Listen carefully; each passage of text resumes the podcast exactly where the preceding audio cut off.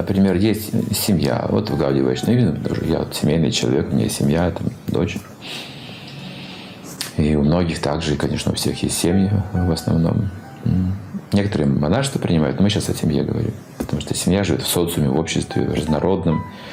Кто-то против Бога, кто-то имеет своего Бога и так далее. То есть по-разному. Есть также социальное какое-то мнение современное на нынешний момент, которое давит на всех.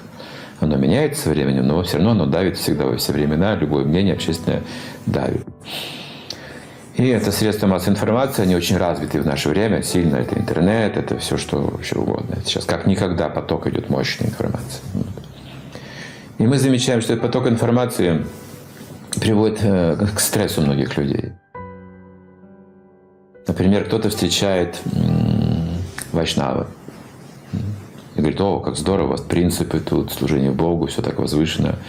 Красота, мечта просто. Потом идет в интернет, а там опасная секта написана, Хари Кришна, допустим. Тут же это все возникает. И у него, конечно же, проблемы. Как быть с этим? Потому что мнения разные. Кто-то говорит опасная секта, кто-то восхищается. Это все одновременно происходит, бок о бок буквально. Если кто-то искренне, искренне хочет стать на этот путь, я рекомендую выйти из потока информации и слушать свое сердце. А не слушать просто поток информации. То есть это вот просто умозрительные концепции, мы говорим. Они всегда противоречивы.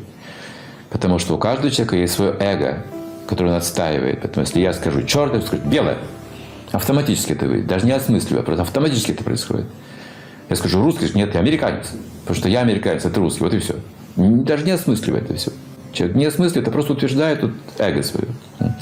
Выйти из потока вот этого эго материального, если мы на духовный путь становимся. И попрактикуйте немножко, хотя бы полгода эти принципы. Повторите мантру, пообщайтесь с вайшнавами. И через полгода вы увидите, что ваша картина, жизнь, она как бы сформируется уже, за это короткое время уже сформируется, вы будете самостоятельным человеком. Я 33 года нахожусь в сознании Кришны.